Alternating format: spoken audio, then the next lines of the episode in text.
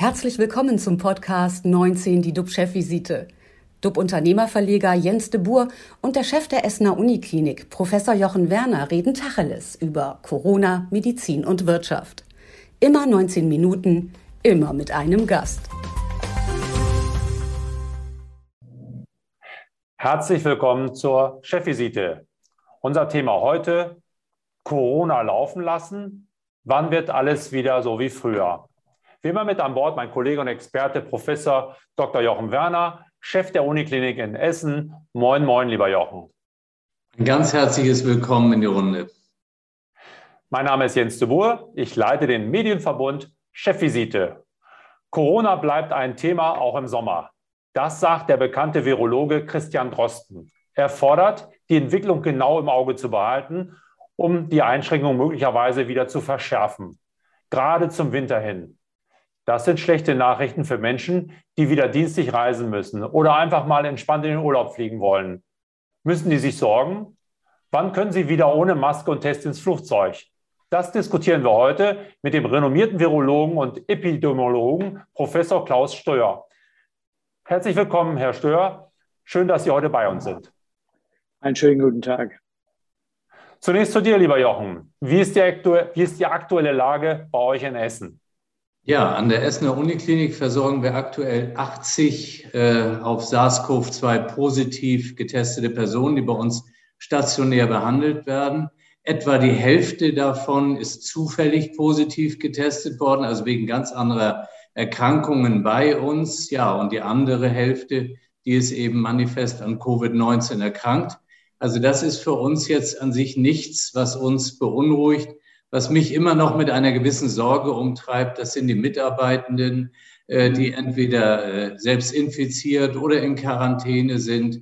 Und ähm, ich habe aber so das Gefühl von der Entwicklung, dass wir auch da jetzt in eine gewisse Entspannung reinkommen könnten.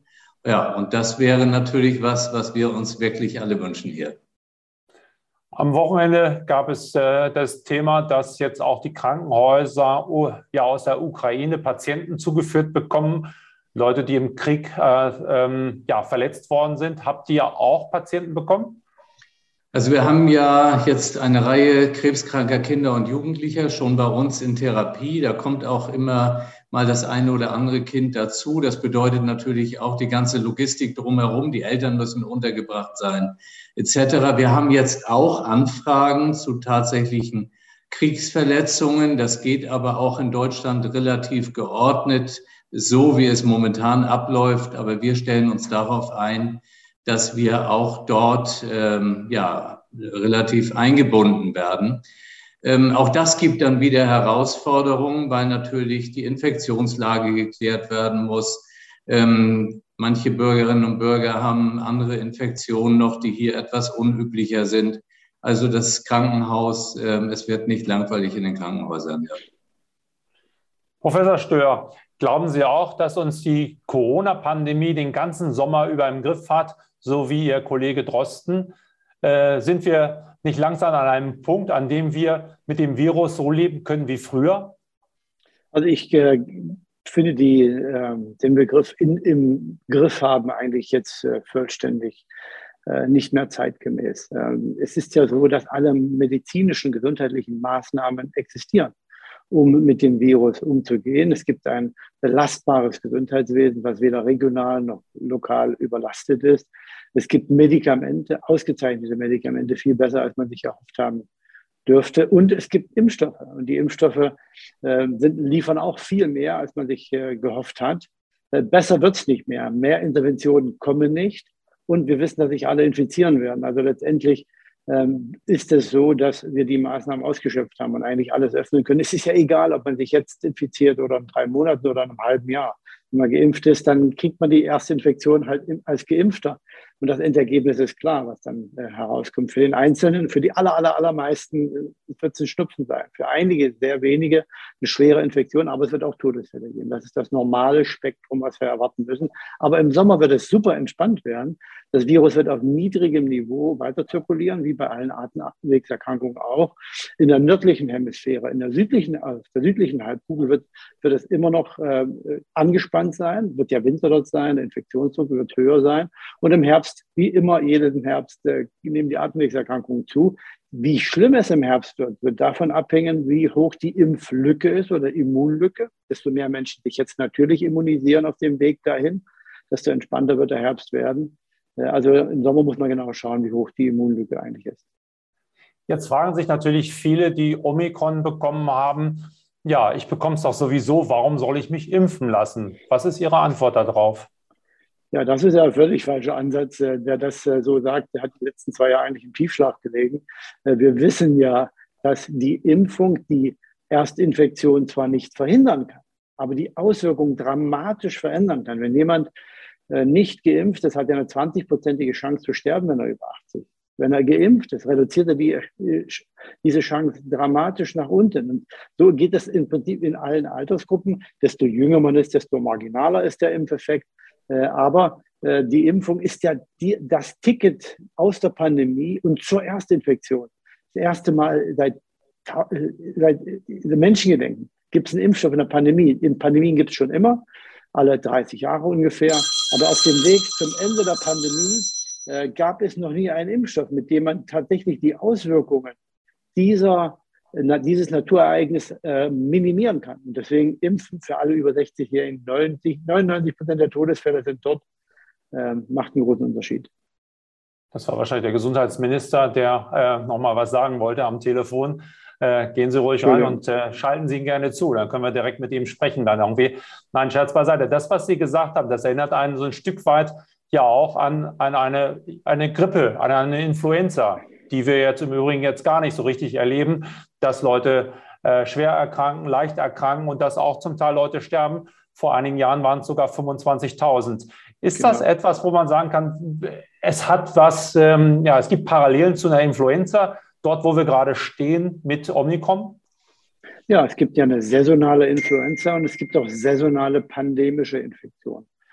Ähm, äh, Entschuldigung, es gibt auch ähm, pandemische Influenza-Infektionen und es gibt auch jetzt eine pandemische Corona-Infektion und jetzt kommt die saisonale Corona-Infektion und die saisonalen Infektionen werden vergleichbar sein, vielleicht sogar noch milder. Ich gehe davon aus, dass Corona milder sein wird als die Influenza. Es gibt ja schon vier endemische Coronaviren, die zirkulieren frei, die verursachen so circa zwischen 10 und 30 Prozent je nach Land äh, an den normalen Atemwegserkrankungen im Winter.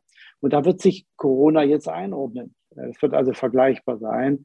Äh, und die Impfung für die über 60-Jährigen äh, wird vielleicht sogar ähm, nicht mehr empfohlen werden, vielleicht weil die Auswirkungen nicht so sind wie bei der Influenza. Da lohnt sich ja die Impfung. In anderen Ländern äh, wird sogar noch für jüngere Altersgruppen die Influenza-Impfung ähm, auch von staatlicher Seite empfohlen und natürlich auch finanziert.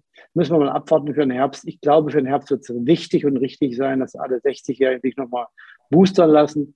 Ähm, weil ähm, die Erstinfektion hilft unheimlich, den breiten Immunschutz aufzubauen. Aber man braucht vielleicht noch eine zweite und dritte Infektion, um richtig äh, sauber immunisiert zu sein, sehr lange.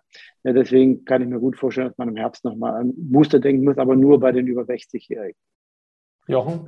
Herr Stör, wenn ich das so höre, dann äh, habe ich den Eindruck, dass Sie jetzt aber nicht getrieben sind, quasi aus Sorge um äh, ganz gefährliche Mutationen, ähm, die, die jetzt noch äh, anstehen, sondern dass, ja, dass man das eigentlich so eher beurteilen kann, wie Sie es gerade uns vorgetragen haben. Also dieses Thema, die, die ganz gefährliche Mutation, das sehen Sie im Moment noch nicht. Ja, ich kann mir das überhaupt nicht vorstellen. Schauen Sie, bei, es gibt ja unheimlich viele Atemwegserkrankungen. Adenoviren, Reoviren, Rhinoviren, Metapneumoviren, Otomyxoviren haben wir schon besprochen, Paramyxoviren, Parainfluenzaviren, Bocaviren. Also das Spektrum ist groß. Und bei keiner dieser Erkrankungen gibt es bei den saisonalen äh, Ereignissen einen Rückfall in eine höhere Pathogenität. Was es gibt tatsächlich, ist natürlich dieses Immunescape, äh, wie wir es bei der Influenza kennen. Das Virus zirkuliert, verursacht sehr viele immune Menschen. Das Virus passt sich an, kommt wieder nach ein, zwei Jahren. Die Immunität wird unterlaufen mit ungefähr 5 bis 30 Prozent. Äh, aber das würde uns auch so gehen bei der Corona-Infektion. Davon muss man, wird man ausgehen, äh, können. Äh, und dann wird der Impfstoff angepasst. Das ist also Routine. Diese, diese ja. Geschichten über höhere Pathogenität. Im Labor kann man eine sogenannte Rekombination, also die Verbindung von zwei Coronaviren unterschiedlicher ähm, Familien ähm, generieren. Das ist möglich. Aber die Wahrscheinlichkeit, dass das ein höher pathogenes Virus ist genauso gut, dass es ein geringer pathogenes Virus wird. Also das, das Ganze jetzt herbeizureden ist falsch, aber es ist richtig, sich darauf einzustellen. Falls das passieren sollte, was biologisch nicht plausibel ist und äh, unwahrscheinlich, dann kann man sich natürlich mit den Maßnahmen darauf einstellen. Das ist ja gar keine Frage. Dafür gibt es auch eine gewisse Elastizität. Äh, die Hotspot-Regeln lassen das jetzt ja zu, falls tatsächlich eine Überlastung im Gesundheitswesen eintreten sollte. Eine messbare, so wie es jetzt zum Beispiel in ähm, äh, Nieder in Mecklenburg-Vorpommern ist, dann kann man ja auch Hotspot-Regeln durchführen. In Baden-Württemberg geht das nicht, weil die Gesundheitswesen nicht äh, überlastet ist, weil man genügend Kapazitäten hat, mehr Krankenhausbetten besitzt, äh, leichter auch die Patienten auf die Nachbarregionen verteilen kann. Also darauf muss man sich sicherlich einstellen, aber die Wahrscheinlichkeit äh, ist außerordentlich gering.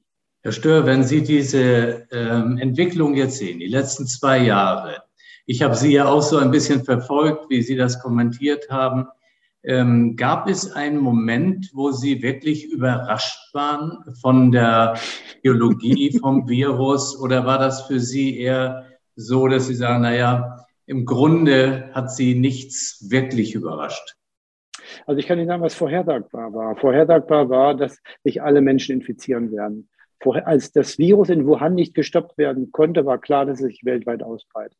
Es war vorhersagbar, dass es einen Impfstoff gibt. Nicht vorhersagbar war, dass er so gut war. Dass er tatsächlich mit 90 Prozent Wirksamkeit äh, einschlägt. Also das hat mich schon überrascht. Vorhersagbar war auch, dass natürlich jeder Immunisierte, durch die Impfung Immunisierte, sich wieder infizieren wird. Vorhersagbar war auch, dass natürlich Erkrankungen, Infektionen weiter auftreten werden, dass auch jeder Geimpfte nochmal Virus ausscheiden kann. Es war also völlig klar, dass das Virus weiter zirkulieren wird. Ähm, es war klar eigentlich nach einigen Monaten, dass vor allen Dingen die Älteren, die Vulnerablen besonders betroffen sind. Die, ähm, ich war 2003 in China und habe dort die ersten Untersuchungen auch mitgemacht ähm, zur äh, Prävalenz von SARS-CoV-1 bei Kindern. Die Überraschung dort war, dass eigentlich Kinder relativ wenig betroffen waren. Das hatten wir bei der Influenza anders gesehen, auch bei der pandemischen Influenza. Und deswegen war die Überraschung, dass in diesem Mal die Kinder auch so relativ selten betroffen sind, nicht so groß für mich. Äh, für andere offensichtlich doch. Und es gibt ja immer noch einige, die jetzt noch Masken wollen bei den Kindern. Äh, die Testpflicht bei den Kindern, obwohl man, wie gesagt, nicht verhindern kann, dass sich alle Kinder infizieren und wir das Gegenarmamentarium ausgereizt haben. Es gibt nichts Besseres. Es kommt nichts. Alles andere würde die Realität negieren, würde Wunschdenken sein, dass man jetzt einen Impfstoff möchte für die Kinder unter fünf Jahren. Und glaube auch nicht, dass die STIKO die empfehlen würde, den Impfstoff, weil einfach die Auswirkungen, äh, Nebenwirkungen der Impfung unter Umständen äh, schlimmer sind als die der Infektion. Also es gab schon einige Überraschungen, aber die haben sich in Grenzen gehalten. Das meiste kann man in Textbüchern der Atemwegserkrankungen und der Pandemie nachlesen. Also ich nehme so ein bisschen mit, dass Sie Entwarnung geben und äh, ähm, also kein Alarm zumindest. Und äh, ist es dann nicht sinnvoll, dass äh, wir es laufen lassen, dass wir sagen, es ist ein milder Krankheitsverlauf und äh, wir können jetzt sozusagen unsere Maßnahmen aufheben und dann nochmal überlegen, wie wir im Herbst weitermachen? Also laufen lassen hat für mich so eine Konnotation von Passivität, nichts tun wollen. Aber eigentlich wollen wir proaktiv wieder in die äh, Normalität zurück. Das ist eine Entscheidung, die man machen muss.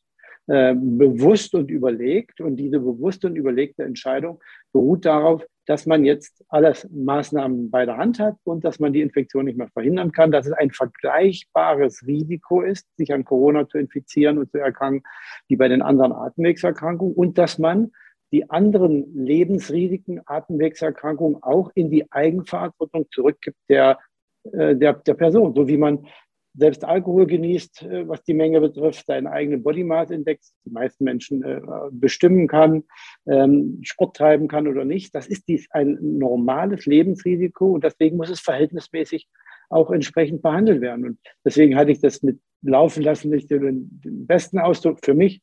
Ich würde eher denken, dass man jetzt proaktiv sich dafür entscheiden muss, wieder die Corona-Infektion dort zu positionieren, wo die hingehört, nämlich in die Gruppe der Atemwegserkrankungen und dann müssen wir verhältnismäßig auch im Vergleich mit den anderen Erregern. Was machen wir denn mit den Millionen Ungeimpften? 20 davon durch Zufall haben jetzt vor meiner Haustür protestiert und äh, haben eben auch gefordert, dass sie wieder am Leben teilnehmen wollen, möchten und auch sollten. Ähm, sollen wir so auf sie zugehen und sagen, ähm, ihr könnt jetzt wieder ganz normal am öffentlichen Leben teilnehmen, einfach ins Restaurant gehen oder in den Flieger einsteigen oder was machen wir? Es sind ja doch einige Millionen, die bislang, die wir noch nicht erreicht haben mit Impfungen. Ja, das ist das Tragische dabei. Ein toller Impfstoff, ähm, minimale Nebenwirkungen, auch Langzeit, was wir sagen können. Äh, und äh, manche Menschen wollten ihn nicht schützen. Aber das ist nicht unnormal. Wenn man in Literatur schaut, weltweite, nationale, regionale äh, Impfaktionen, es gab immer eine Größenordnung von zwischen 5 und 15 Prozent, die haben sich nicht impfen lassen. Aus welchem Grund auch immer.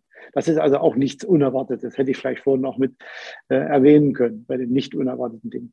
Aber was man den Menschen jetzt sagen muss, ist eigentlich, ja, natürlich, ihr habt euch entschieden. Äh, ist, ich würde Bauchschmerzen haben, wenn es äh, Gruppen in unserer Gesellschaft geben würde, die wir noch nicht erreicht haben mit unseren mit der Kommunikation. Also aus andere Kulturkreise, Sprachbarrieren, das, ähm, dann hätte der Staat seine Verantwortung nicht richtig wahrgenommen, auch diese, auf diese Menschen zuzugehen.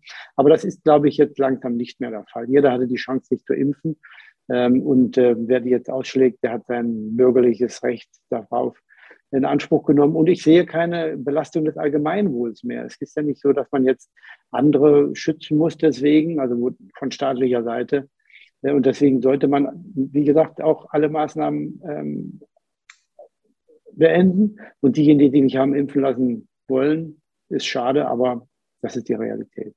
Herr Stör, das heißt, wie denken Sie, wird das mit der Impfpflicht jetzt weitergehen?